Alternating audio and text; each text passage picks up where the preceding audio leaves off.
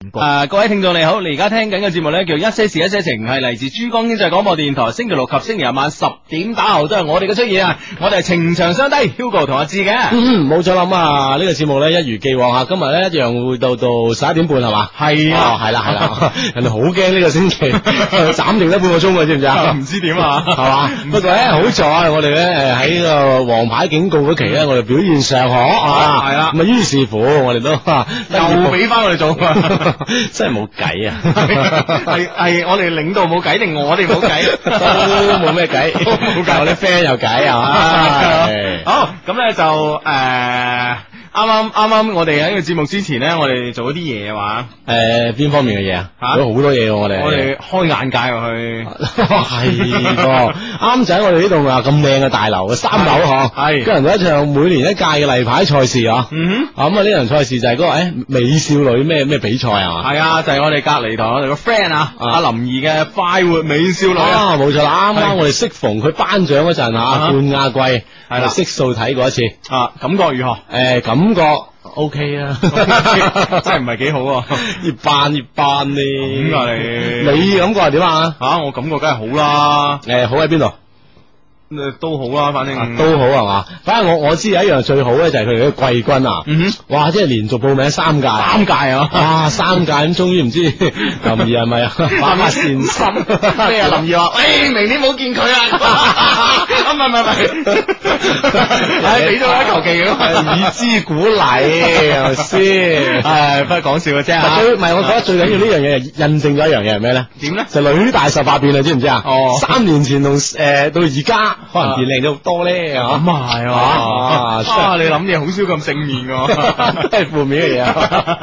啊，真係，所以話美少女賽事真係好啊！好啊佢印證一件事 啊因！為咧佢參真係真係好就好在咧佢參賽嘅年紀細啊，啊哈佢年紀細嘅話咧就可以即係話即係有變嘅機會啊嘛，係咪先？係啊係啊係啊！啊！咁即係如果參賽年紀大，即係嗰啲好似啊，我哋啱撞到阿冰哥啊，係啊佢話啲咩患者啊、咩者嗰帝啲，者啊，嗰啲就冇冇機會變噶啦。係，啊，明年啊老啲噶 啦，即係真係有機會變，就削咗 咯。即係流啦。 O K，咁咧就诶，喂，我琴晚好過癮喎，啊你琴晚嗰個人，我知你琴晚過癮，我知啊，我我一所以唔喺廣州，你好 過癮。你你點過癮先？睇我下，先講得你過癮嗰啲先。我琴晚好威啊 嘛聽。講你成晚都赤身露體啊，咁樣真係啊，浸係啊，浸温泉喺水池入邊咁樣露晒體咁浸啊 嘛，起都搽埋真係，係嘛過唔唉過癮啊？過癮過過癮癮，啊又凍又熱，又凍又熱咁，冰火啊真係係不得了。點啊你點啊？我一彈開你咁怪嘅，冇啊，琴琴晚咧就诶，琴、晚就去诶饮、飲下嘢咁啦，係嘛？ 我哋手去威又威啦。威到嚟飲嘢啫，啊係啊 啊，琴晚飲下嘢咁啦，咁啊撞到一個人啊，啊，我哋都識嘅，係嘛？ 女嘅，哇！唉我哋識好多女， 點知一估咗佢都識嘅女啊！係咁 啊係，誒黃聰啊，黃黃聰哦哦誒誒曾經有喺隔離台咩咩咩誒做做過節目㗎，嗰個係啊係啊啊，咁樣係咁啊樣佢佢誒，咁啊傾偈之間咧，有個朋友咧就話咧就俾咗個信息佢啊，啊啊俾俾咗信息我哋咁樣啊，嗯誒話聽聞咧就有間咩寺咧都幾出名下廣東㗎嘛，嗯嗯即係誒情人情侶之間去拜神咧誒就即係去嗰個參拜啊。哦，出嚟咧就翻出嚟一定散 噶啦，即係賣完之後一定散嘅。即係佢因為呢樣嘢出名啊！係 啊，跟住咧你你咁火響㗎跟住你知唔知黃聰嘅幾卓弱啊？好啊好啊，我帶埋佢拜啊！ 有啲咁 嘅人咁哇！我我我當然心諗，哎真係哇，梗係拍緊拖之前，哇！我好彩知道消息啊，拍緊拖之前唔好去嗰個嗰嗰個指拜啦，係咪先？哦喂咁咁我哋你講拍晒大髀蛋，你真係好好 啊！我帶嗰個人去拜啊！喂，大家會唔會短信上好多朋友問嗰陣時喺邊度 啊？快講俾我聽，咁會唔會咁啊？唔 講發短信都冇用 啊！係啊，好啦，咁 啊樣咁發短信好似有變化 喎。誒唔知啊嚇，仲仲唔知啊你？係啊，你你講我知啊啊，點啊？咪咪咪咪就呢句啦係嘛？啊呢句啊，應該係啊。誒誒發 A 嗯，移動用戶咧就發到嚟零一九一八，哦，聯通用戶咧就發嚟呢個八一七嗯，二。啊，再講一次啦，上一節目度同我哋溝通咧，就用可以用發短信嘅方式嘅，咁咧就係、誒、發短信嘅方法咧就係、誒、二誒、先撳個 A 字啦，跟住將內容咧就發嚟呢、個移動嘅用戶咧，你發嚟呢個零一九一八，而聯通嘅用戶咧發嚟呢個八一七二嘅。嗯啊冇錯啦，我哋今日短信平台號碼係诶換咗 啊， 係，換到我哋都唔知係咩啦。希望大家都可以我哋繼續喺通過呢個號碼嚟溝通啊， 嗯，啊好咁咧就誒就 咩咧？就 你哋可以發短信啦。系啦，咁喂，琴晚咧仲有仲有仲聽到一樣嘢啊！哇！喺哎阿黃聰咁多嘢 爆啊，得啊，有個朋友咧，佢話即係個女仔對男仔示愛啊，嗯咁咧就诶诶用 EMS 啊吓，嗯個速遞咁樣啊吓，記得包嘢俾個男俾個啊男俾個男仔包嘢啊，哇個男仔秘書都驚啊，因為嗰輪咧有咩炭疽菌啊嘛，你知係啦係啦美國美國帶啲衰嘢啊，即係啲恐怖啲嘢啦系嚇。啊，咁啊秘書有一包咁嘅嘢，摸下摸下入邊軟淋淋又唔似有紙咁。我同老細講，喂老細，發件啊識唔識㗎咁樣？哦啊啊個男嘅睇下，OK 啊，識嘅，食咪開嘢啊，咪開一開，哇係幾紅色嘅，跟住一合埋埋，嗌個秘書你出去先啊，你出去先啊。咁啊 一開始一睇，哇以為以為紅色嘅 under 啊啊，後尾一攞出嚟先知唔係，係咩啊？原來咧就係誒一扎玫瑰花瓣。啊，哦每一隻玫瑰花，每一瓣玫瑰花瓣上面咧就寫一個字，咁啊男仔就砌起身啦，咁哦砌樣砌咗一個 月啊，砌一個月啊，啊， 所以趁條車呢條女唔煩嘅，叫俾出嚟砌咁啊！ 飛佢 咁，係啊，咁樣啊嘛，哇，哦哇！咁嘅成場叫咩啊？吓，即係卒之趁唔掂 飛，飛到對 方真係麻煩啦哦！但係當然啦，我哋都係講個心思俾大家聽啊，咁係即係有啲咁嘅人㗎啊，咁有心思嘅啊情侶啊啊！系啦，咁咧、嗯今個星期咧就除咗诶琴晚發生嘅一件事咧，今個星期對於我嚟講咧都係件好開心嘅事喎。係啊，係啊，因為因為我哋誒、呃我哋珠江台嘅呢、個呢、個 謝亮大哥啊。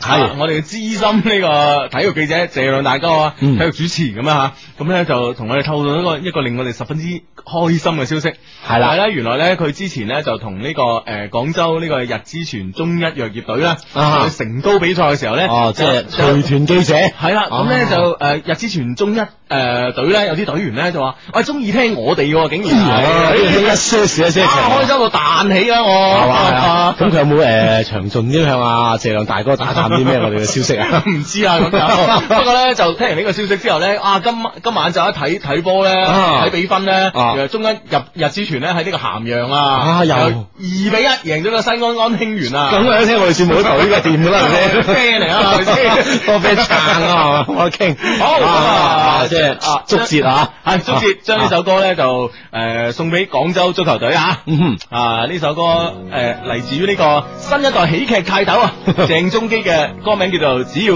你愛我》啊。嗯，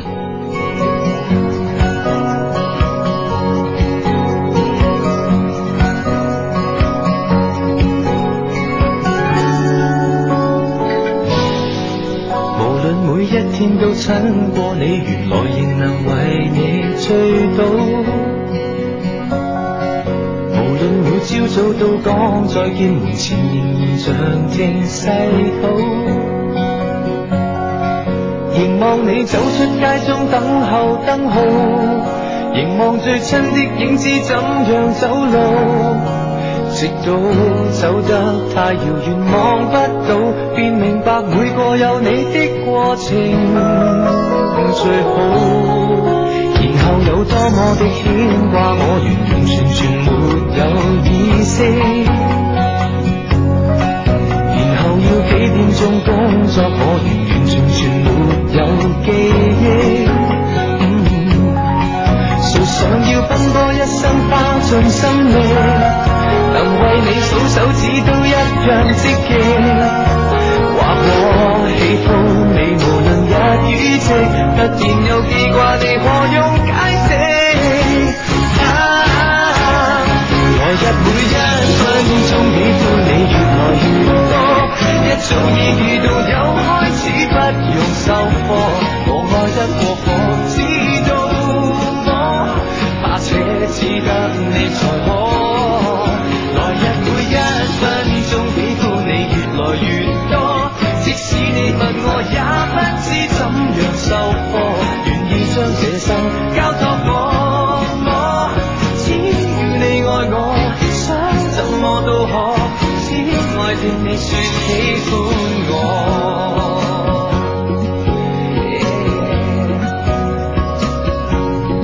是日裏思考中充滿你平平無奇但最貼心。嗯琴鍵裏書房中感覺你明明無人，但太有氣氛。如共你當初相識只是僥倖，期待我一天一點享受好運。願你躺於我懷內，別要問是誰令我對你無限傾心。啊來日每一分鐘喜歡你越來越多，一早已預到有開始，不用收科，我看得過火，知道。把且只得你才可。來日每一分鐘喜歡你越來越多，即使你問我也不知怎樣收科，願意將這心交託我。只要你愛我，想怎麼都可，只愛聽你説喜歡我。只要你愛我，想怎麼都可，只愛聽你説喜歡我。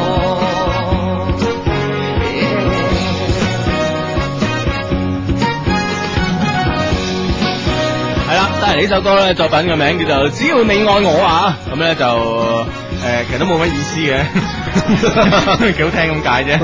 冇錯啦，咁啊，我哋送咗個心意啫吓，係多謝我哋啲 friend 啊，係多謝我哋啲 friend 老友咁啊。 ，OK， OK，咁咧就誒啱啱之前咧，我哋讀嗰、個、呃、短信 number 咧，就係、呢、個，唉呢一排立立亂啦。啱啱我哋嗌大家發短信咧嚟呢個零誒、呃移動用戶咧嚟呢個零一九一八，而聯通用戶咧嚟呢個八一七二啊。結果咧係你哋可可能發得到，但係我哋係完全睇唔到，咁啊所以咧就冇理佢啦，用翻原來嗰個好唔好啊？好好好好好啊，誒，我哋零四六零啊。 嗱，係嘛，啱啊冇啱。零一二八零八，诶一零一零哦， 你真係啊，係即係诶，呃如果你係诶移動用戶咧，想同我哋溝通咧，方法好簡單啊，先撳個 A 字，跟住咧你係中國移動嘅用戶咧，你發嚟呢個零一二八零八一零一零，嗯啊，如果你係中國聯通嘅用戶咧，可以發嚟呢個八三個零一個八一零一零，即係八零零零八一零一零咁樣，冇錯，發之前先加個 A 吓，係啦再加上呢個 A 字嘅誒內容發到嚟頭先 Hugo 所講述嗰個嗯啊移動同埋聯通嘅號碼，系咁樣，好啦，咁咧睇到有啲 friend 話诶，有有啲 friend 問我哋話點啊？話诶诶 Hugo 阿志咁啊，上官飛鳳咧成日話自己係廣播界頭號靚女兼頭號靚聲，你點睇啊？咁樣 冇嘅，佢都係男男 DJ，我哋可能有啲拗撬啊。係啊，如果佢係男嘅咧，我哋就唔係咁睇噶啦， 女啊有佢靚， 我哋最中意越多靚嘅最好係啊啊。，我哋一樣咁睇嘅啫，咁啊系啦 啊，诶，話呢度問我哋啊，Hugo 阿志，你哋又係用普通話做一些事一些情咁，都話七月份咯，係啊 啦，我哋喂，今今日好似七月份喎 七月份未過完啊 嘛啊，其實原先我想六月份做嘅，咁啊好多 friend 啊死都撳住我哋啊，系啊，要一定要七月份考晒先。係啦啊！喺呢度有 friend 啊，一孖嘅有 friend 講佢話 D 啊，Hugo 啊志嗯哼，發覺你哋節目收聽率越低，節目就越吸引啦，你哋好 勁啊，繼續低落去啦，我撐佢哋少少 Q 博士，哇，咁啊哇樣。都唔知係倒米定撐我 哋啊！係呢位 friend 啊，呢位 friend 誒呢位 friend 呢個意見咧喺誒我哋嗰個論壇啊，三個 W P B Can dot com dot C N 啊，嗯哼啊嗰論壇度都都有有咁嘅意見嘅咁樣誒誒，先讀下呢位 friend 嘅短信啊，呢位 friend 咧就 Hugo 阿志啊，你哋仲未有陳老師嘅十分之一啊，啊發短上嚟咧係叫 Q 啦殺手咁樣啊。哦，殺手系咯啊，，咁喺我哋嗰、個个 诶喺、我哋嘅官方論论坛咧，就係呢、個个诶三 w p p q dot com dot c n 上邊咧，诶、都有 friend 話我哋咧就話诶幫陳老師呢個斟茶遞水都未夠班啊咁樣 我唔怪得唔叫我哋斟茶遞水，原來是這樣的，係哦，梗係唔夠啦，陳老師係我哋一路以嚟係我係哋啊面前一座山係嘛，係冇錯我啱啱跨過山峰，我覺得好似近山頂 啦，誒，咁又一個山啊峰佢始終係面前嘅一座高峰 啊，難以逾越嘅一座 山我嚇哋。已經放棄咗啦，所以咧我哋永遠都唔會夠佢十分之一嘅，放心。啊好，咁呢位 friend 咧就話，诶、呢位 friend 咧就咩話？诶、哦，哇，呢都都幾係嘅話。點啊佢話咧，诶、一些事一些情嘅專門主節目主持人 Hugo 同阿志咁樣吓，嗱、其實咧你打，因為你發信息嚟咧， 費事你發咁多條咧，咁其實你你可以將個一些事一些情節目主持人呢呢個慳咗嘅，就話 Hugo 阿志，或者根本唔使稱呼我都知佢發俾我哋㗎啦，係咪先？嘿名 我係咁啊，係我有個 friend 啊，叫大粒誒、呃大粒粒大火粒 大火粒誒，佢同我好 friend，仲成日講 friend 嚟噶嘛。不過咧，佢依家去加拿大啊，咁樣啊誒、即係誒呃咁樣咁啊誒咩啊？誒、無端端，哦，佢話咧同佢飲酒，點知佢無端端話聽日咧就去加拿大啦。誒、咁我我問佢誒、呃去點咁啊？佢咧就話點點點點咁，即係誒我都睇到好好唔知點 點點點。呢死啊死啊死啊！死啊個 friend 咁講，五零八二嘅 friend 講佢話：阿志 Hugo，聽講單車就快加盟珠台咯喎。啊咁咁咁咪咁咪即刻變成你哋嘅師弟，啊哇！即係有有人新過我哋啦，有新人 到。我哦新人到就係噶啦，哦哎呀我哋舊年咧就收咗一個師弟一個師 妹，師弟咧叫做陳迪生，師妹叫周慶 文，今年又收咗收個羅單車，留 得羅單車， 都係我哋喺珠台地位。系啊，我哋珠台地位咧就 用一句話形容，系啦，啊就叫做能力低輩份高。 其實 呢個經過一年嘅修煉之後，先有咁嘅本事。一年前真係能力高，唔係能力低，輩份又低，更 低哇，幾慘！啊，都要少有成就啊，我哋。系啊 ，OK，咁咧就诶， 咁咧就係時候係咪讀下我哋嘅情商上邊嘅來來信咧？系啊，情商嘅情商地址依然仲系 EQ 二零零四 at PPQ dot com dot 試 cn 嘅，系啦，情商 好啦，呢封信呢就係 Hugo 阿志啊，你哋好啊！當你睇到我呢封 email 嘅時候呢，請為我默哀三分鐘吧。事情係咁嘅，琴晚呢，我一邊聽你節目，一邊去洗手間。當我正打算除褲嘅時候，我個手機括好兼作收音機用咁樣。哦哦，因為诶、呃都好多手機可以有收音機功能噶。系就咁樣跌咗落廁所啦，我個心好痛啊，咁啊因為佢好貴啊。哦而且我兼職賺錢買翻嚟嘅，而家佢就咁樣死啊！覺我覺得佢好唔光彩啊！本來呢仲有得救嘅，因為咧喺出水口嗰度呢有個彎頭位啊，嗯我打算呢今日一大早呢就將個彎頭位呢就鋸斷佢。即系谂到佢晾住啊，系系哦系，将部手機救出嚟。唉，可惜我千算萬算 啊，唔記得我個大佬啊。係嘛？哦，啊佢佢又佢又識锯系唔 係？佢千算萬算唔記得我有個哥啊。哦佢話咧平時咧我哥咧好少機會喺屋企買四五六嘅，嗯因為咩叫四五六知唔知啊？唔知你未落過澳門嘅咩？你啊，我但系我都唔知呢啲嘢噶。四五六開大啊嘛。 哦， 哦咁噶，我見到哦，佢一臉望好茫然啊。咩四五六啊？系啊，咁七百九 咯，哦，開大，哇！我哋唔知邊有七八九開 啊？ 粒色得得六點即㗎係啦嘛佢。你叻啲咪啲，你強項嚟噶嘛。 系哎好少幾開大系啊，幾好啊呢句話！再重复一次，平時我哥好少機會喺屋企買四五六嘅， 今日咧因為佢趕住上班啊，然之后起咗個大早，唉，就係我哥嘅四五六咧加快咗我手機嘅消亡速度啊！唉，已經回天乏術啦，Hugo 阿志，你哋要負責啊！叫名叫 Joyce 啊 choice，我覺得一樣嘢，佢一樣第一樣嘢唔記得咗自己有個 歌，呢 個好關鍵。 而且就算記得個歌咧，唔記得即係唔係？因為佢歌咧平時好少喺屋企開打，都係 四五六啊哦，哦，原來是這樣的。唉哦咁啊啊！我哋聽完都好唔開心咁啊，係啦當然唔開心嘅事咧，一件會接一接一件嘅咁啊。喺我哋呢個官方嘅論壇上邊咧，有 friend 話咧，佢個 friend 咧，呃誒嗰日聽開車咧揸車啊，啊聽我哋節目嗰時咧就唔記得領牌，結果就炒車咁樣。吓啊， 咁樣咧就而家瞓緊醫院咁樣，啊啊，咁樣誒，啱啱鄭中基嗰首《只要你愛我》都送埋俾你啦吓，嗯啊冇錯啦。 因為诶，所有嘅司機大佬真係小心，因為诶，据我所知啊，啊，我都我啲 friend 都同我哋講啊，係話啊，佢話而家啊，周六日晚好多司機大佬都聽我哋節目㗎， 係嘛，係啊，咁所以吓，啊，小心小心小啊心！嗯吓，吓，咁啊交通安全最重要咁啊！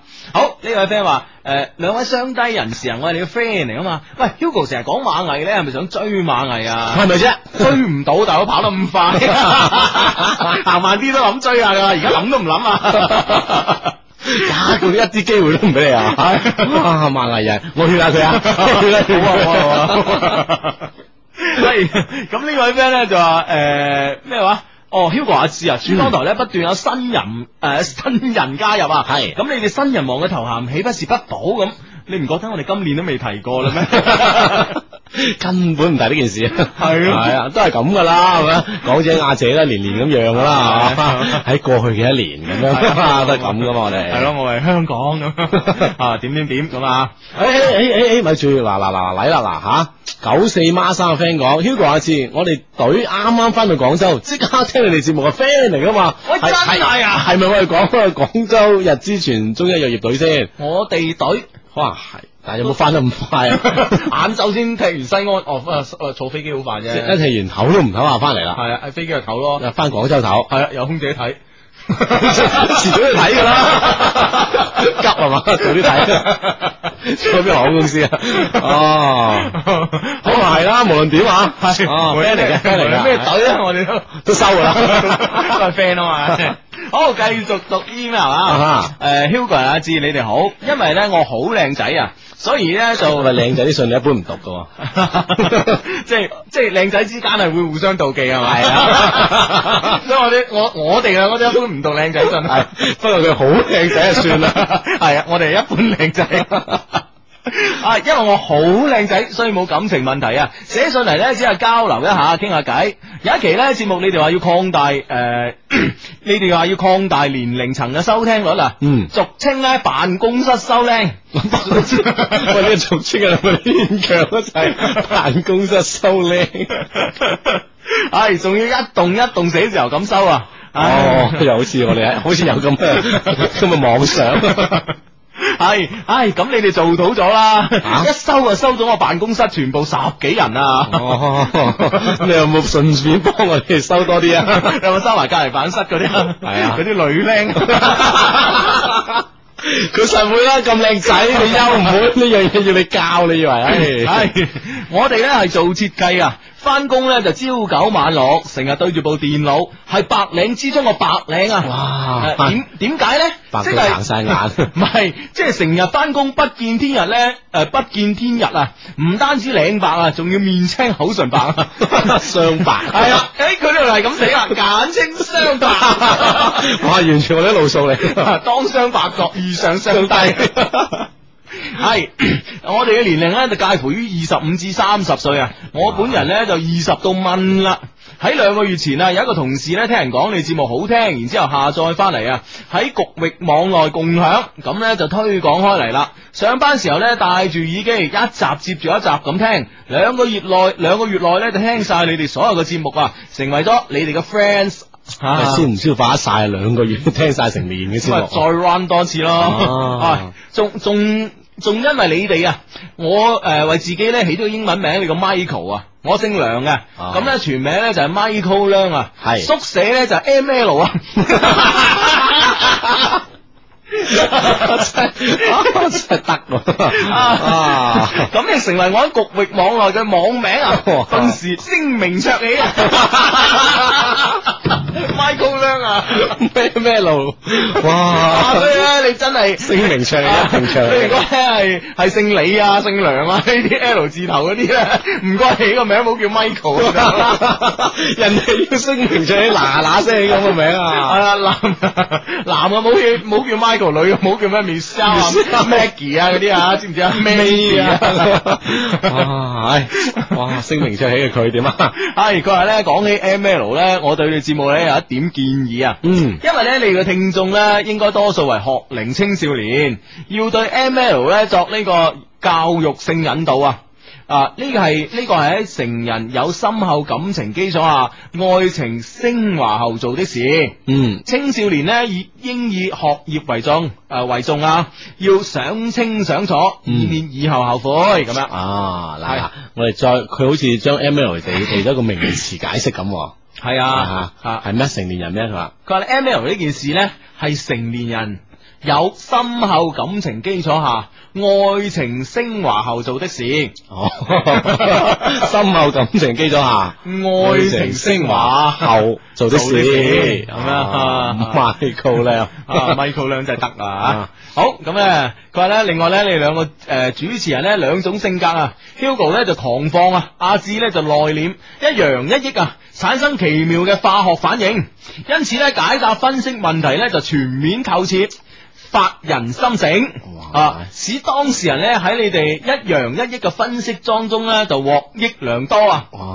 唉，唔怪靚仔讀 啦你，原來咁多讚我哋嘅嘢，唔係誒讚我哋嘢咧聽得多啦，關鍵咧有啲咁中肯嘅。啊 講到咁透徹咁啱嘅， 係咁樣，誒呃誒誒誒，嗱你唔好轉呃啊你，我我我知啊，我 keep 住咗噶啦。係咁咧，誒另外咧就喺節目當中咧，你我最中意聽到咧就係 Hugo 咧搶白捉弄阿 志，佢佬俗稱俗稱窒啊窒，然之後咧阿志無可奈何地講聲啊你個 人啊！啊 我繼續原來係因為呢句先讀晒，你都唔做嘢， 哇！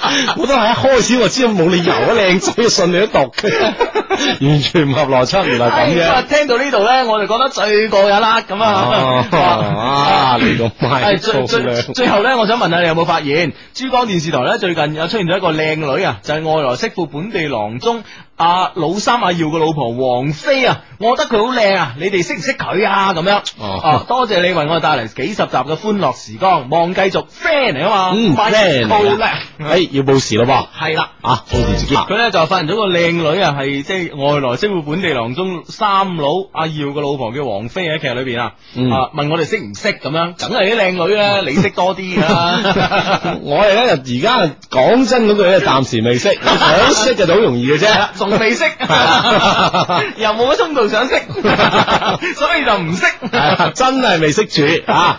好啦，咁嗰條短信咧，阿係啊興發過嚟噶阿嘛，傾係嘛？係九四孖三，繼續係啊！佢係我哋隊花嚟嗰個吓，係啊！我哋就係廣州日之全足球隊㗎，咁啊，空姐都唔索嘅，Hugo 啊，邊個航班有靚女啊？傾咁樣係啊誒南航咧好早啊，唔知誒八點幾鐘嗰班咧，八啊，點飛零邊度先？八點零幾分飛北京嗰嗰班咧索㗎。索 啊！诶，部飛機仲要係七七七添，誒，你係經過幾多次經驗總結出嚟嘅先？三四次啊，啦咁，都都叫 都叫有啲積累咩一次 啫嘛，當只係呃人 啊。撞到個頂班 嘅，原西南岸飯堂煮飯嘅。 O K，咁啊，咁啊，勝利歸來啊，恭喜晒傾啊！系，再接再厲啊 OK OK，咁咧就诶， 好啦，喺度再講下咧，喺诶用短信同我哋溝通嘅方法啦吓。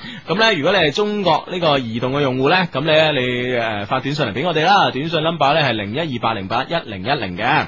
咁如果你係揸聯通嘅手機咧，你當然係發嚟呢個八三個零一個八一零一零啦。發之前咧，一定要記得撳個英文 A 字噃吓。嗯，係啦，啊呢度都有人有人告狀啊，一四三嗰個 friend 講，你哋好，我叫阿 Jo 啊嗯，我琴日聽 你。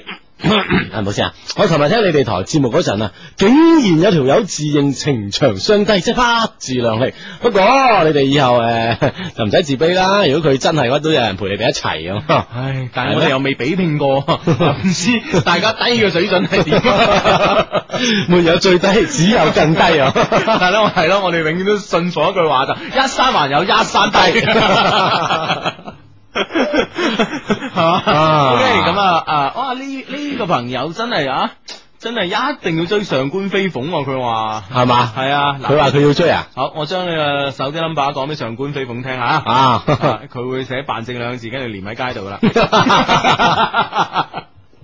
喂，呢度講你啊，二六五六個 friend 講啊，Hugo 話，诶，百度貼圖嗰度啊，啊诶，有你張相啊，啊！啊，貼吧上面啊有你張相，係嗯快啲確認下係咪你自己啦，咁啊，唔使認啦，邊係我啊嗰 啲，凡係而家網上流通啲相，我全部睇過晒 啦，鬼五馬六咩都有，但係硬係啊又唔係就我唔係你係嘛？係 啊啊，佢都咁懶得佢。咁難影你相嘅咩啊？ 吓係啊，我媽未同我影過， 攝影師影喎，係咯，攝影師影咗張咁有藝術技、 咁有攝影技巧兼藝術氛圍嘅嘢，你哋又唔認我？我哋咧已經 全部一有就上晒網啦系咁樣，啊好咁咧就繼續讀 email 啦吓，嗯我哋嘅情商咧喺度講下我哋情商啦吓，就係呢、個个诶 EQ 二零零四 at ppq.com.cn 嘅吓，吓，嗯，繼續可以發情信俾我哋啊，系啦，呢、個情商上邊咧，我哋咧就要通過呢個 email 咧同大家交流嘅。咁呢位 friend 嘅信咧，我今個星期揀出嚟嗰時咧，我覺得哇，好有必要同大家分享啦。係咪啊？係啊。啊，當然啊，即係一個節目裏邊咧，我覺得係需要反面教材嘅。係嘛？ 反成點先啊？係咁呢位 friend 話兩位主持人你哋好，我唔算係你哋嘅忠實聽眾啊，但偶爾咧都會收聽嘅。你哋節目咧無聊中給人一些啟示啊，嗯嬉笑怒罵間咧也藏點生活哲理哲理啊嚇，呢、個咧係貴節目嘅唯一可取之處啊。唯一系，亦係我收聽嘅主要原因。講真啦，我都幾欣賞你哋兩位嘅率真啊，嗯哼啊咁樣。但係呢，你哋嘅節目呢，確實非常之無聊。哦你知道嘛？喺你節目中呢，我哋可以用兩個字嚟概括，就係濫情啊！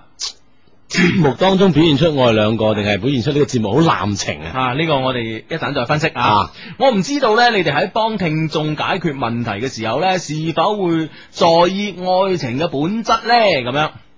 嗱呢度呢，我覺得诶、呃可以繼續讀落去啊。嗯如果愛情中夾雜住太多嘅技巧，是否仲算真愛呢？唔通為咗贏得愛情就可以費盡心思，甚至不擇手段咩？呢個係我一我一直所疑惑嘅。啊，我好平凡，亦不美麗，更沒有一點愛情經歷啊，或者以上所講嘅有啲失語啊。啊，即係啲失語啊，嗯哼誒誒或誒還望請海涵，但係呢，我渴望愛情，追求真愛，只是不知情為何物啊！我總覺得呢個世界上呢，冇誒、呃我需要揾嗰個人啊！二十二歲嘅我呢，已經唔相信愛情啦，係唔敢相信啊！因為呢，我太平凡啦，我唔知道世間會唔會有人喜歡平凡嘅人咁樣。做完啊嗯，反面教材啊，係嗯即係咧佢诶總括嚟咧係話我節目太濫情啦，係唔佢係話？真愛咧係嗯唔需要技巧，系咁咪啦樣，咁呢樣嘢咧，我我哋就澄清一下。啊嗯，我覺得咧，人大咗，係咪先？好少好似我哋兩個咁白痴嘅，即係即 係喺節目度哇諗到嗰句講嗰句嘅啊，總會咧喺人同人相處之間啊，總會有少少技巧。冇錯，冇錯，啊就好似你喺公司做嘢，係咪先？你诶、呃接到個電話係打俾你老細嘅，咁你老細咧係未翻工嘅，咁、嗯你唔通同嗰邊嗰邊嘅客户嚟講，你唔通同個客講喂我老細仲未翻工啊？你當然就話我老細出咗開 會，啊或者做緊其他 嘢，啊係啦係啦係啦唔方便接聽係嘅咪先？電話咁，呢啲係技巧嚟噶嘛？啊呢、個唔代表你係講句大話。冇錯，啊呢個人與人溝通嘅嗬一個係方式啊，你維護緊你公司啊、所所所所你公司嘅形诶所需要嘅形象噶嘛？嗯哼，啊嗯哼，啊，亦有一一個诶、呃 一個人咧，嗰、個書咧，我覺得呢位朋友啊，寫诶 email 嚟嘅朋友可以睇一睇啊。诶、哎呀死！點樣？我呢個人诶，嗰、本書名啊，我不是教你诶、呃我不是教你渣哦，記即唔記得係個作者叫咩我啊唔記得。啊。即係我意思係我唔係教你去啊講大話，講大話或者呃人啊，係啦，但係啊 咧，佢係教你一啲诶生活中我哋必須掌握嘅一啲待人接物嘅一啲小技巧咁嗯嗯樣。喺愛情中咧，老老實實都需要技巧嘅。你中意咗一個女仔，或者你中意咗一個男仔，你下我真係中意佢喎，你會唔會就係無啦啦無厘頭走喺人哋面前，喂我中意你啊咁樣？即係或者喂，我中意你啊，係咁啊，咁無論你係語氣高亢， 啊就好似阿志示范嗰種温柔，啊，都冇用噶嘛。對除非佢係中，佢又中意緊你啫，係咪先？咁你需要點樣去去去喚醒佢對你嘅注意呢？係咪先？焕發出佢對你嘅愛意呢？令到呢段感情兩情相悦呢，當然就需要技巧啦。冇錯啦，誒凡係所有嘅待人處事啊，啊嗯呢啲方式方法問題咧，其實都唔係話一 種係誒，即係你虞我詐嘅，係其實喺互相溝通嘅身起身咧溝，通起身嘅技更巧加嘛方便，係更加容易接觸，冇係嘛？冇錯啦。好，呢個咧就對我哋節目嘅評述啊，我哋嗯我哋作出輕輕嘅解釋，我哋唔係反駁，我哋係解釋咁嗯啊。另外咧就話呃誒呢位 friend 咧就講自己啦，嗯佢話咧二十二歲我已經唔相信愛情啦。嗯哇，咁我我睇咗呢句嘢我好震驚啊！啊，啊，咁咪點解你唔相信呢？咁你之前話你你之前你又話你未拍過未拍過拖，未拍過拖，係係咪我身邊太多嘅一啲唔好嘅嘢影響咗佢咧？唔會啩？真係，我相信。即係就算有人影響啊，就好似我啊哋珠江經濟廣播電台之前播嗰個咩啊，誒、嗰、個叫咩同鄉園啊，哈哈哈或哈！者咩短信交嗰啲夜總會做咁樣啊，啊啊啊都有真愛啦，啊，跟住都會變翻 下，都係 正當嘅職業咁啊，等等啊係，咪先？啊唔即係感情呢樣嘢係發主心噶嘛，對異性嘅愛慕亦係源自於心噶嘛，嗯呢嗯個係你荷爾蒙或者係呢呢個上天賦予你性別嘅一種 一一種特質嚟噶嘛，即係一種誒生理與生俱來，係啊與生俱來嘅嘢嚇。係啊，咁啊既然係有咗呢樣嘢，如果佢真係話令佢失望，係咪嗯因為佢自己覺得自己太平凡？佢覺得咧，佢咪講佢係一個平凡嘅嗯人嘅，佢就問我哋，佢話平凡嘅人係咪真係冇真正嘅愛情咧？咁樣唔會啊，係大家都係平凡嘅人啫嘛。我同阿志走出呢間直播室，係咪先係啊？雖然係算靚仔，都係一個平凡平凡嘅靚 仔。係咪啊？係呢樣嘢就係誒平凡當中喺芸芸眾生當中，邊個唔平凡咧？係啊，大佬啊或，者喺愛情呢樣嘢上面。係啊，系嘛？大家都係上次國家元首係嘛係？下次一啲嘢誒嗰啲誒我哋咧，凡夫走國卒係啊 凡夫俗子喺愛情呢方面，大家一樣嘅噃。係係係，嗱啊正正所謂咧，我哋之前咧咪講過咧呢個杜魯門先生啊，美國嘅前總統啊，嗯係寫咗千幾封情書俾佢俾佢太太噶嘛。係啊，美國總統啊，巴唔巴閉啊？係咪先？啊打黐地球震下噶嘛。係啦，而且好多人都咁講嘛，咩平凡最浪漫啊嘛，係咯係咯平凡人嘅愛情咧，係咯啊，往往真係好浪漫啊系嘅。啦，所以咧，我覺得你你诶呢、位寫信人呢位朋友咧，如果你二十二歲咧，你已經唔相信愛情咧，咁我覺得你已經了無生趣啦。嗯，多少有啲唏噓啦。啊啊，好在，好在 有我哋。 有情長相低，啊係係啦，情在相低咧，唔會嫌你平凡 嘅，我哋 friend 嚟啊嘛，係咪先係啦有咩就喺我哋啊，OK，咁啊，當然其實都都好多謝啊，好多謝呢位 friend 咧，誒對我哋一啲嘅提醒，啊，可以對我講哋喺節目入邊一啲嘅意見啦嗯哼吓，多謝晒。好咁樣啊。誒、好啦，咁咧睇翻我哋嘅短信平台啊，呢位 friend 話：，誒、我係廣州隊嘅嘉偉啊，今日場波好險啊，咁樣哎啊，哇啊又冇又冇睇咧，對閉眼就係係啦係啦，好思啊，好思啊。係無論多險吓吓，勝利就掂啦吓。系咁呢位 friend 啊，即刻诶复翻我啦。我不是教你詐啊，诶，我不是教你詐咧，係劉墉寫噶。哦啊，台灣嘅劉墉啊，嗯係一個畫家，幾好噶，幾好噶。啊嗯啊，多謝呢位 friend 吓，咁樣哇，好多位 friend 講喎，咁樣係嘛，我哋啲 friend 嗯吓得啊。嗯誒呢個咧就咁樣嗯，零姨媽嗰個 friend 咧繼續係回應我哋話題吓，佢話咧誒我即係佢話我叫阿晶啊。誒第一次聽你哋嘅節目，咁啊第一次咧要讀我短信，當然讀咗啦嚇。嗯你哋講得係勁好笑，咁啊誒唔怪得我哋成級人咁多人聽啦。頭先你哋講到有關愛情技巧嘅問題咧，佢覺得啊，嗯談情説愛咧係需要慢慢去習慣，嗯要技巧，亦嗯都要學會諒解，學會同佢相處，我覺得係好有必要嘅，即係係技巧係好有必要嘅，係即係撐我哋嘅。佢話啊多，謝多謝嗯你，多多謝你謝阿晶 啊，係咁樣诶，呢位 friend 咧，誒呢位 friend 讚我啊，今日我真係需要啲人讚係嘛 啊。讚都讀啊，系 Hugo，你真係冇介紹錯啊！考完試咧，我去咗睇呢個特洛伊啊，哇，正啊咁樣啊！啊正啊，係，仲要咧就係、呃今日咧喺北京路咧，真係好多靚女啊！平均五分鐘見到一個，我係家少。啊，家少唔知逗留咗喺嗰幾度幾多多長時間了， 啊，我覺得家少咧，肯定係對靚女呢個標準比較高啊！係嘛？啊，我咧就一分鐘見五 個，佢分鐘見一 個，所以我唔敢去北京路啊！眼都花 晒，啊家少得，如果我哋多啲咁嘅 friend 啊啊，我哋咧啊，我哋水準都要提高啊，係嘛系 系哎咁样，诶、呢位 friend 咧就话，诶、呢位 friend 咧就话咩话？诶、有個男仔又話中意我，K 咗我幾次，但係咧又唔想對外公開喎，佢係咪玩嘢啊？咁樣 K 完就玩嘢啊！ 定係當 K 係玩嘢？啊 唔係，可能係咪真係有有有啲即係嗰嗰即係嗰種嘅情景當中，你佢真係唔便於公開咧，暫時性嘅唔公嗯開咧，唔係話真係一埋一即係一隱藏到底嘅係嘛？暫時性嘅有可能啊，嗯 啊，都係喎，係喎，係喎。啊誒哎呢位 friend 咧就，誒陳石，哦陳石聰 啊。哎陳寫發短信上嚟啊， 喂，陳誒講起陳石啊，點啊？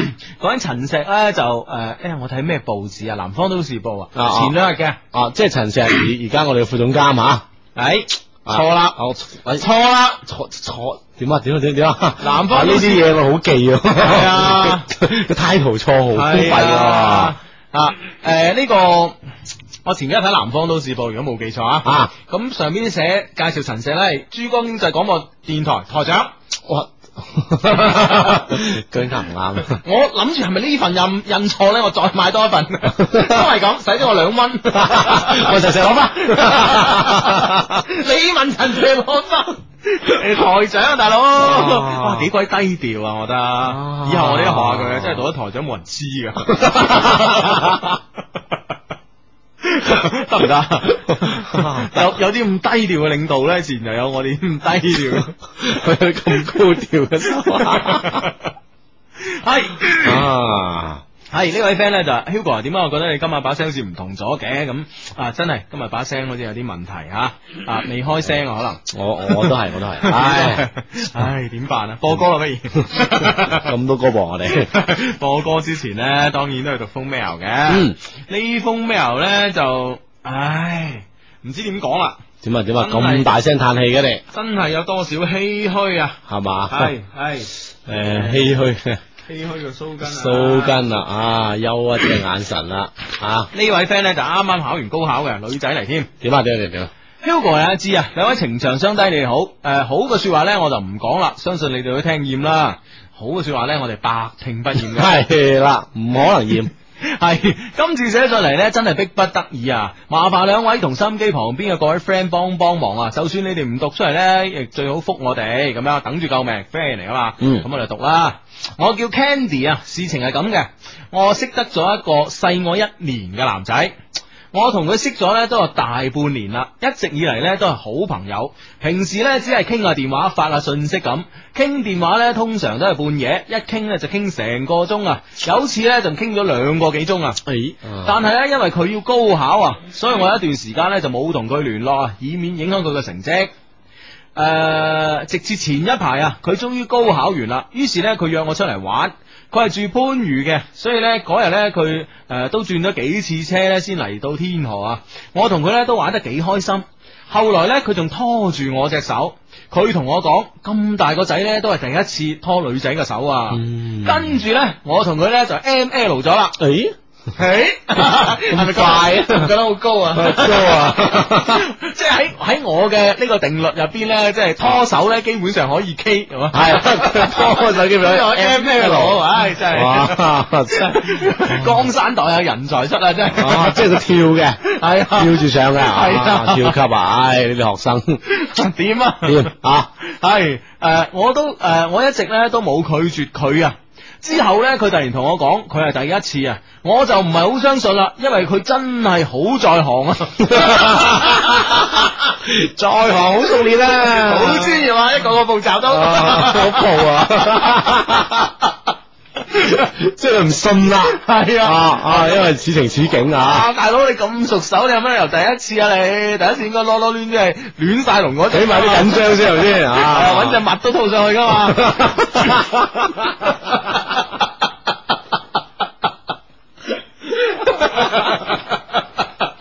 咁緊張。笑到耳機都甩埋，使唔使啊？哦原來咁，咁佢一定一定唔係第一次，係嘛？佢 Hugo 咁 講，唉，唉，冇事冇事，讀埋先。诶到咗依家，我發覺咧自己心咧一直好亂啊，唔都唔知點算，連書都睇唔入咁啊。诶、想問佢，诶、想問阿怡咧，佢係咪真心㗎？我係唔係應該好似個 friend 咁講，大家發展下咧咁樣？但我咧就真係好驚佢唔認真，我好驚再一次受到傷害啊！初戀咧已經讓我受盡極大嘅傷害啦，我怕呢次都會一樣。兩位請幫幫忙咁樣。哦，其實其實兩個感情之間係冇問題嘅，即係就因為佢講話佢係第一次，嗯所以佢咧懷疑佢，啊呢、個人都呃開人，呢啲都有得呃嘅 哦。啊你又我又唔係話唔在場， 咁都有得呃嘅，所以懷疑佢為人啦，係啊 啊驚再次被情傷。系咁咧就哦诶、呃其實咧佢係咪真心嘅咧？我哋一時之間咧，嗱，我啊覺得咧，我啊分析唔到啦。系，真係揣測唔到佢嘅意思係啊啊！，咁但係咧，我覺得咧，你應該好似你嘅 friend 話齋咧，發展下咯，發展下，啊，但係佢會唔會係真係诶觉得要诶，即係需要大家珍惜？嗯佢講一個善意嘅謊言，嗯， 即係啊，我第一次啊，係咯誒都俾咗你啊啊，我哋應該好好珍惜呢一段感情係啊。啊如果真係出於咁善意嘅角度啊啊，其實都係啊，或即者係係或啊者你可以同佢發展下發展落去嘅。嘅，係咪係啊？咯係咯，嗯咁诶，但係咧，我好真係好驚佢唔認真啊！我好驚再一次受到傷害咁樣。诶，嗱，我覺得咁嘅， 嗯，通常咧，即係我唔知其他人啦，我就咁嘅吓，即係哇，俾人俾人呃咗上床咁樣，我就覺得你啊 我就覺得我冇啦，冇 啦。通常俾人呃上床嘅 啫啦，成日俾人呃㗎，你都係啊，講。間唔中啫。係知唔即係即係我會覺得即係話誒誒誒誒。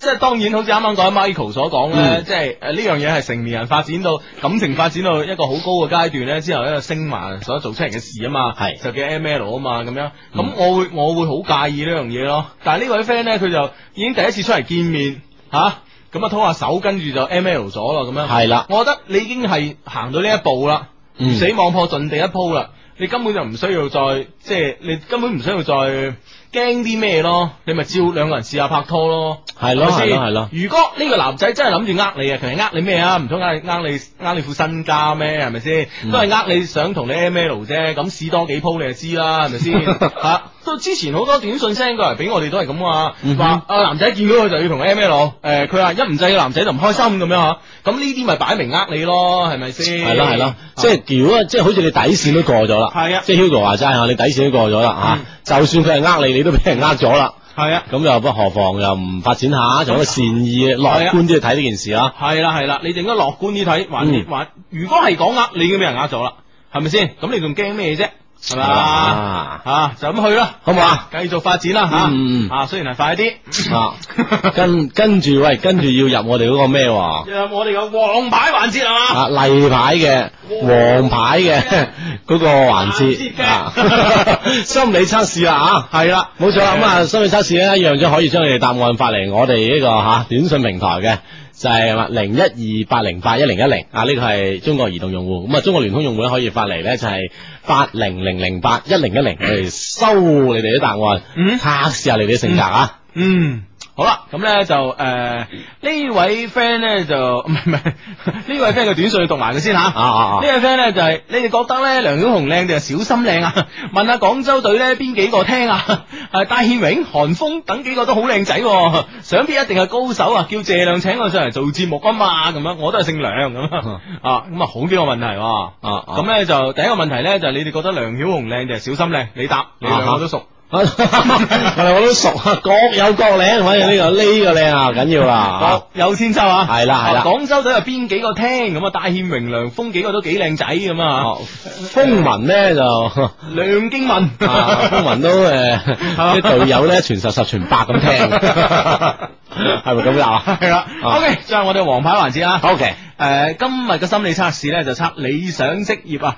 你而家嘅職業係咩咧吓？如果你係男人，你假設下，就算你係女仔都好，你假設你係男人，你會唔會做其他嘅工作咧？你會選擇做咩工作咧？下邊係 A、B、C 三個選擇嘅。A 係醫生，B 係商人生意佬。而 C 呢係喜劇演員啊。嗯再重翻自己個問題啦啊吓，誒、就係、假設咧，你你如果女男仔當然最好啦，如果女仔咧，你都幻想自己係男仔吓，咁、呢，咧你係會喺以下三個工作裏邊，你最想做係邊個工作？A 咧就係、醫生，而 B 咧就係、商人。啊，而 C 咧就係、誒喜劇演員啊，嗯，冇錯，可以將你嘅答案咧，通過手機短信形式講俾我哋，我到講俾我哋聽啊。手機你發短信嗰欄先撳 A，再加上你哋嘅選擇答案。嗯中國移動用戶發嚟零一二八零八一零一零，中國聯通用戶發嚟八零零零八一零一零，我哋就會收到啦。係阿志，你嗯揀邊樣嘢啊我揀咧就係嗰、個誒誒第？A 係醫生、嗯 b 係生意佬商人，C 係喜劇演員。三，呃你揀啊 C 你啊揀喜劇演員，啊，我揀 B 你揀 B 啊，生意佬啊。生意 佬。好啦，咁啊，究竟呢兩嘢代表咩？同你哋嘅選擇會唔會係一模一樣啦？吓、啊诶、到時翻嚟吓。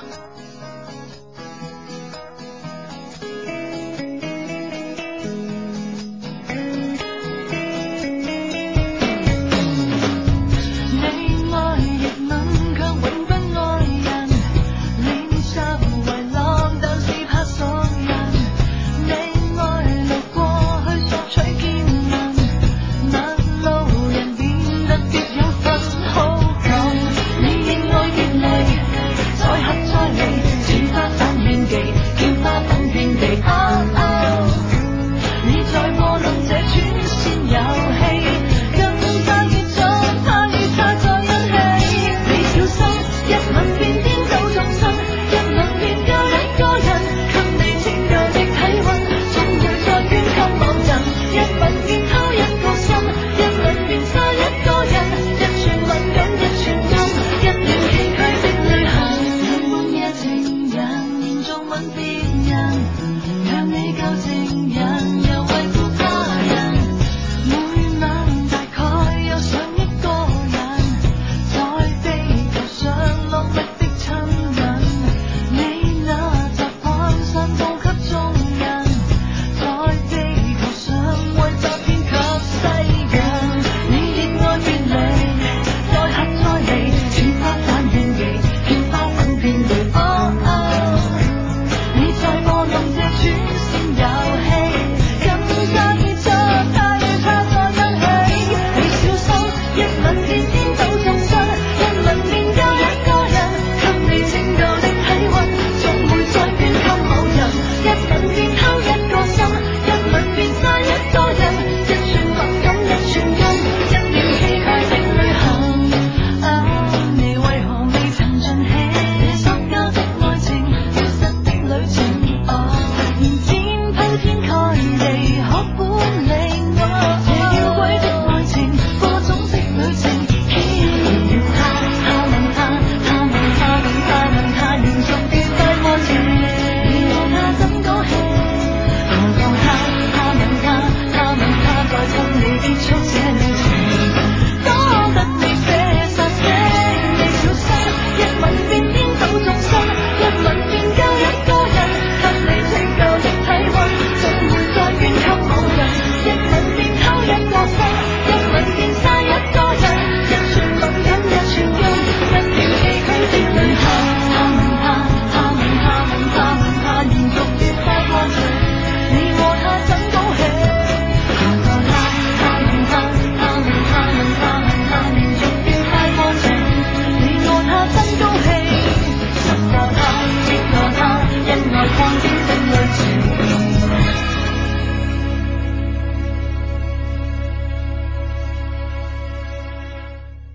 係，繼續翻翻嚟咧，你哋繼續收聽係呢個逢星期六日晚吓，诶、十點打後嘅一些事一些情嘅節目，繼續會有 Hugo 同阿志嘅出現咁啊，繼續睇翻我哋嘅短信平台先吓。中國移動用戶咧可以 A 再加上你嘅內容咧發嚟係零一二八零八一零一零，而中國聯通用戶咧發嚟八零零零八一零一零咧，咁我哋咧就可以睇到你哋嘅短信同我哋溝通嘅內容啦。咁啊，啱先咧，我哋有我哋嗰個例牌嘅黃牌測試咧，就我哋嘅心理測試咧咁啊吓，可以好多朋友咧分別發送我哋嘅 A、B、C 嘅答案咧俾我哋啦。咁好多朋友有佢哋自己嘅見解啦。有啲人啦啊，就我咧就會揀诶、呃 B 啊，就商人生意佬啊，因為呢個 A 咧做醫生咧都幾恐怖下嘅，而做喜劇演員咧好似個馬騮咁樣俾人睇。於是乎咧都係揀 B 嘅，咁啊亦都有其他嘅唔同意見。咁啊當然啦，喺我哋公佈我哋嘅心理測試。嘅答案之前啦吓、我哋睇一睇呢啲短信平台上面嘅嘢先吓。四二零呢個 friend 講，兩位主持，你哋六月份嘅聽眾調查結果應該出嚟啦啩，唔會相低啦啩，唔會就最低啦啩咁樣啊？唔知係咪出咗嚟，但係我哋咧未收到風啊，未收到啊呢啲啊，我哋誒、呃知道我哋究竟係個排行情況到邊度，我相信咧好快我哋都會收到呢方面嘅消息噶啦啊！跟住咧會係有呢位 friend 啦，咁啊呢位 friend 咧就係、咁樣講嘅，佢係 Hugo 阿芝啊，我同我嘅誒。呃前男朋友係嘛？分手咗一年啦，咁啊前幾日咧佢仲為我慶祝生日，我唔知道咧佢係咪仲愛我，我但係咧誒佢唔知道佢係咪淨愛住佢咧，定係只係同想同佢做翻朋友咁簡單。話呢樣嘢，因為你所有嘅誒、呃我哋嘅背景資料嚇啊，你哋咧就冇誒、呃交代落嚟，咁啊所以咧我哋一下子好難同你分析嘅喎嚇。跟住咧呢、個 friend 就話咧，佢話：，誒、Hugo 阿志，我真係好撐你哋啊！我帶住我哋全宿舍三十幾個人咧喺度收聽緊你哋一個一些事一些情節目啊！多謝晒。仲有呢位 friend 啦，嗯，你哋邊個音樂編輯啊？嚇，三一零八嘅 friend 講，你哋邊個音樂編輯啊？咁啊話俾誒佢知，同一首歌唔可以播咁多次嘅，如果唔係咧就會厭噶啦。雖然我都中意，咁我相信唔一定啊啦嚇、好似前段時間我哋播遇見咁樣嚇，我哋嘅誒主題曲咁，好似啊好多朋友都係紛紛咁樣聽落去咧，覺得都頗為滿意。咁啊，希望咧都有機會咧，誒、啊節目一開始我睇到有位 friend 講啊。佢話啊，點解咁耐冇誒見你哋播遇見嘅啊？啊，等我等陣睇下有冇時間啊，揀翻首遇見俾大家聽下先。呢個 friend 咧就係咁樣講嘅，佢話咧誒，佢係誒一個啊純屬無聊嘅 星期六啊，聽咗我哋節目咁啊之後咧就可以一發不可收拾咁樣聽我哋節目啦。咁啊，其實可以喺順便再告知我哋啲 friend 吓，其實咧假如喺以前漏聽我哋任何節目嘅話，都可以上我哋嘅我哋將經濟台嘅網站上面可以將我哋節目咧就係誒呃 download 落嚟聽翻嘅。咁啊，網站地址咧就係三個 W dot e 九七四 dot com，咁啊樣你就可以喺上面啲節目下載嗰欄咧。就揾翻一些事一些情咧，就可以將我哋嘅節目咧就重新下載翻嚟咁啊，將聽翻以前節目咁啊，睇下咧誒咁啊補翻以前啲功課咁啊，相信你啲啊一些事一些情咧就會處理得會好些少啦。呢、個呢、個 friend 啊，八零三五嘅 friend 講佢話誒佢。覺得好自卑啊！特別係自己中意嘅男仔啊，就唔知點同佢接觸，甚甚至撞到咧都會掉頭走嘅，所以咧懇請兩位情場高手幫忙。我點樣先可以克服呢種心理啦？吓、小女只有你啦，誒、有禮啊吓，小女只有禮吓。咁呢個咧，我相信咧，好多時候咧，係特別撞到自己誒中意或者有意思嘅人咧，都多少有啲緊張嘅。如果唔中意冇咩意思咧，就哈 hello 咁啊打聲招呼啊，冇太大問題嘅。但係中意嘅朋友咧，先 嚇、先克服一樣嘢，就唔好掉頭走先，先迎面行去，唔一定要打招呼嘅嚇、點頭啊、微笑啊，慢慢一步步嚟，先點頭微笑開始。因為畢竟你係女仔嚟噶嘛嚇，咁啊引起佢注意，讓佢主動咧，你成功機會就大好多噶啦。呢個 friend 係咁樣講嘅，誒、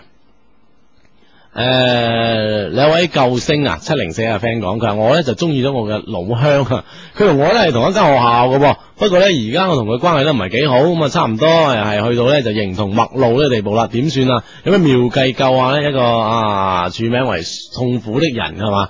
誒、形同陌路嘅人咧，就當係陌生啦。咁陌生人都有一啲好相好容易相識嘅橋啊。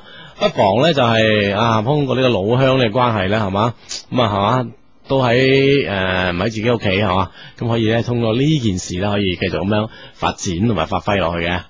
跟住仲有呢個啦，誒、呃呢、個 friend 咧啊啊係冇錯啦，咁啊佢係可以同我哋溝通嘅方式非常之簡單啊。手機度發短信嗰個欄先撳咗 A，再加上你哋想同我哋溝通嘅內容。發到嚟啊！中國移動用戶發到嚟零一二八零八一零一零，聯通用戶發嚟八零零零八一零一零，咁我哋咧就可以收到你哋嘅內容啦。呢、個 friend 係咁樣講嘅，誒、主持人零三九八 friend 講，主持人我中意咗個女仔，我同佢感情咧非常之唔錯，有時咧電話會講到半夜。但當我暗示我中意佢嗰陣呢，佢呢就只係話當我係好朋友，點算？誒、诶、呢樣嘢可能可能分開兩面睇吓，其實咧好多時候咧都係分開诶两个阶段嘅，一咧就係佢係真係中意你嘅，只不過咧一下子唔想咁明白咁講講明白呢件事咧，就會诶慢慢咁嚟，诶當做好朋友先啦，可以繼續發展。另一個咧就係诶另一個極端啲啦，就真係拒絕你啦，咁啊所以你咧就摸清楚佢嘅意思係點樣，係繼續一個慢慢發展，唔好咁急嘅原因咧，淨係當口當面咁樣拒絕你嘅吓。咁啊短信平台方面嘅短信咧就。拎白蘭啦，就就會係拎白蘭咁話诶，點解得我一個人啦？ 系因為我去咗洗手間。 吓、啊四五六啊，系啊， 一二三得唔得啊？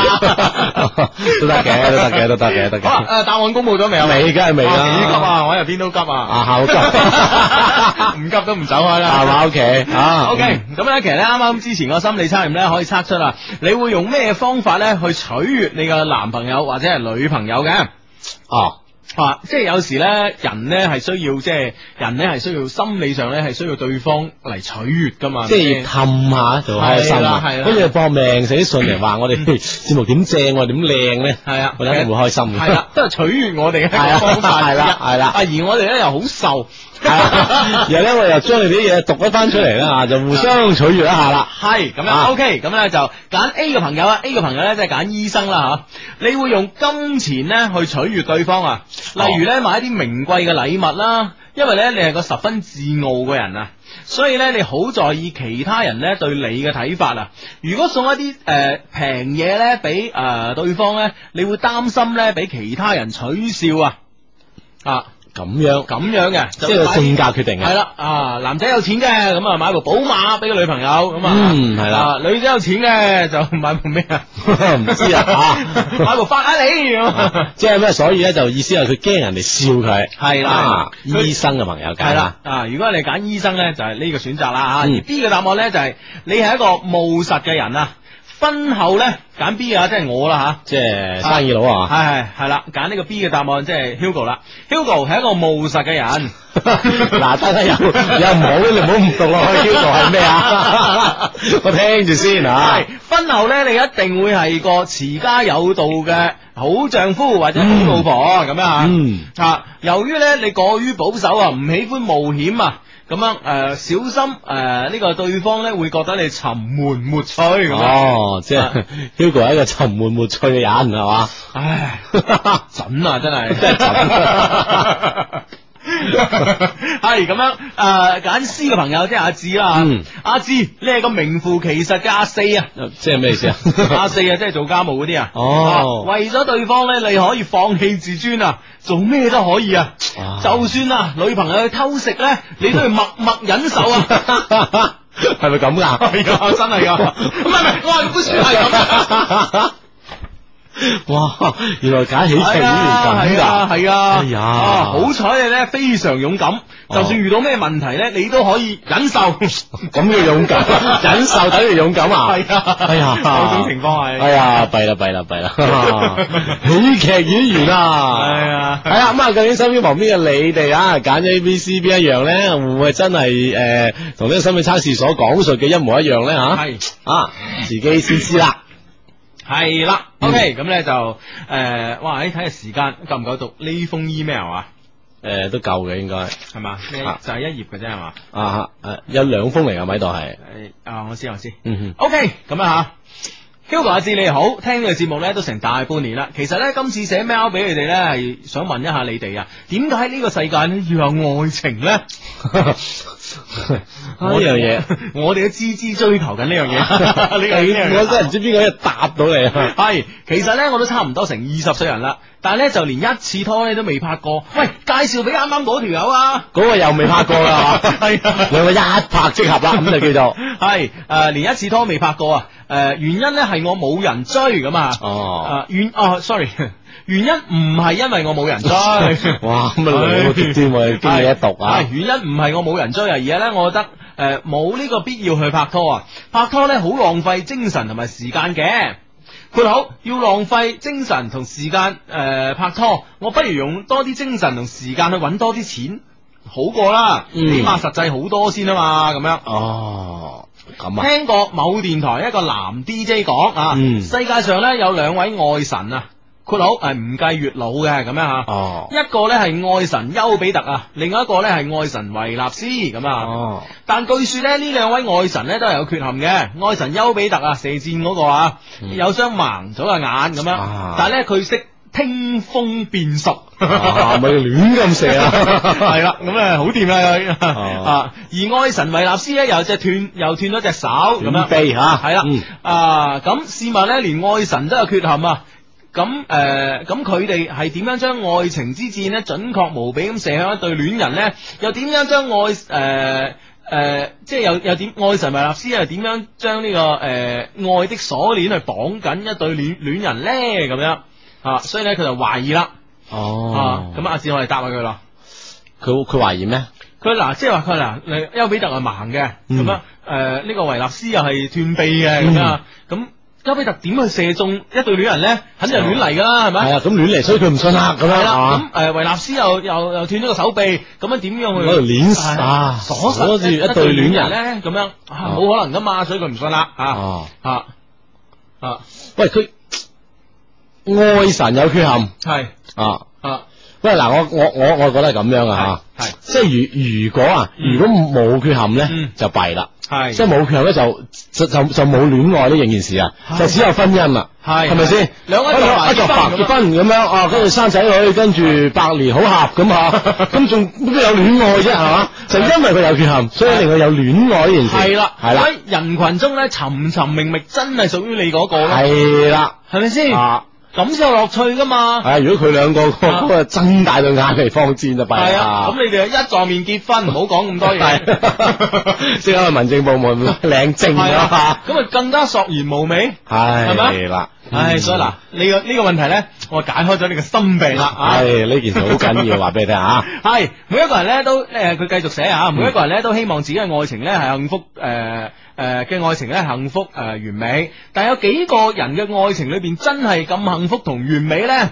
一段愛情咧啱啱開始嗰時咧，一定係好幸福同甜蜜嘅，嗯但係日子慢慢咁落去咧，欺騙咧、嘈交在所難免，甚至會出現背叛啊！而現實生活中咧，诶、都好多呢啲咁嘅事情，好似某電視台播嘅 TV 搜查線咁啊，佢哋嘅愛情都幾醜陋噶咁樣。哦嗯咩，TV 三劍客啊嘛，係啦係啦係啦，哦，啊城市大搜查咁 樣，啊城市特搜查，唔係佢啊，其實呢啲咧，我覺得係誒一啲節目佢本身嘅構思嘅原因啫，佢係將一啲好特殊嘅例子嗯係展現俾大眾面前。係啦，唔通咁講兩個人诶撞到互相來電有電啊，行跟住下街就梳下啊屏，係啦，哦，跟住女嘅耍下小脾氣咁啊，兩個耍下花槍，跟住結婚生仔，啲聽眾唔係啲觀眾中意去睇呢啲嘢咁。樣轉咗台啦，係哦啊轉咗十次啦，哦係嘛咁嘥嘅，啊老豆老母都係咁 咧。係啊係有冇睇啊？使唔使睇電視啊？ 係咪先？唔係日日上演啦，呢啲戲劇啊，呢啲咁嘅戲啊，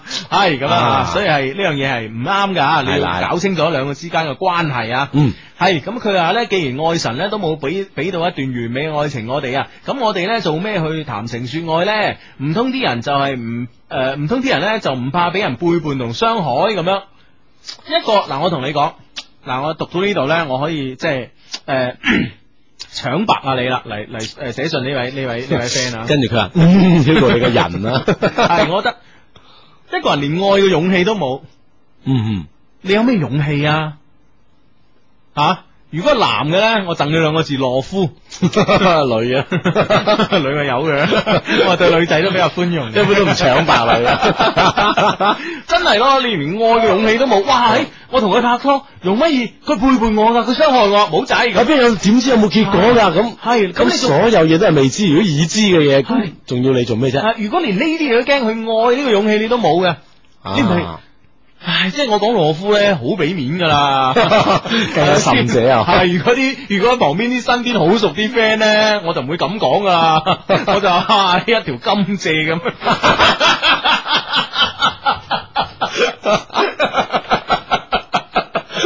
有金心借咁真係，唉，啊好低啊，啊係啦不過咧冇錯你誒，不過咧，既然咧 send 得 mail 俾我哋咧，咁我哋 friend 嚟噶嘛，係咪嗯先？啊啊，咁希望咧，你你要明白啊，你明白咧，誒，其實生活中所有嘢咧都需要勇氣嘅，包括係啦愛吓。系啦，即系仲要诶区分一样嘢咧，勇气唔等于你嘅结果嚟嘅，係啊冇錯你先有勇气，啊我哋再讲结果，好好唔好？冇錯啦嗯，你先要鼓起呢種勇氣去愛係，跟住咧你會發現咧，你真係打電話俾人咧手震震啊，一手汗啊，跟住開聲嗰時咧口窒窒，唔知講咩好啊。其實嗯嗰種感覺咧係事後回味翻咧係好好甜蜜同埋好攞命。系啦，而且有时同你身边啲好 friend 嘅 friend 分享嗰係阵咧，啊，大家都好开心，得啖笑啊嘛，系啦，咁咧啊，佢話咧诶，跟住又寫啦，最後一段啊。其實咧，有時咧經過公園嘅門口，見到啲公公婆婆咁嘅年紀，仲拖住手喺度有講有笑咧，真係好羨慕啊！佢哋點樣維係一段感情嘅咧？可能咧係佢哋嗰個年代嘅愛情咧，真實。好純真，好簡單，係中意就中意，唔似依家啲人咁複雜咁樣。嗯，咁你你都嗱嗱，我先唔好講嗰個年代係點樣吓。咁你喺你面前咧，你你都話啦，你你見到啲咁嘅公公婆婆一把年紀都拖住手，有講有笑，就證明真係有愛情嘅存在咯。係咯係咪先？先冇講啊，以前是否單純，是否咩？係咪先冇講嗰啲？但呢個就證明咗俾你聽，呢、個世界咧係有愛情嘅，證明咗俾你睇啊。系啦，而且诶证明咧，嗯你系有呢个诶具备勇气嘅必要嘅，因为係喺有爱情啊嘛，係啊係係唔会嘥咗你啲勇气嘅，系啦，咁咧至於嗰個年代咧，愛情咧係咪咁純真、咁簡單，係中意就中意咧？咁咧就當然要有一把年紀嘅阿志嚟講啦， 對比 下。对咩？ 我嗰個年代，即係純真嘅 Hugo 啲年代好多啊唔啦，係，我覺得咧就之前嗰個年代，由於即係誒成個社會經濟冇咁高度發展咧，嗯哼其實社會經濟高度發展係咩咧？就係人人嘅生活圈子大咗，係啦。以前咧人嘅交往嘅圈子咧冇而家咁大，而且咧，當時嘅人類吓，啊即係佢只係低頭諗咗一件事，係佢要為咗生存，係啊係啦，咁所以佢冇諗其他嘢，所以咧令到咧大家嘅想法咧冇咁多，系啦。啊，所以咧就唔同噶，但系嗰時咧啲，即係我諗我爸爸媽媽嗰代咧，又又即係特別我爸爸啦嚇，應該都幾羨慕我噶。我聽下，我聽下，我聽下，係啊，真係噶， 我哋都羨慕下一代啊，係咯，我哋可能又會羨慕下一代啦。係啦，係咪先冇錯嘅，唉。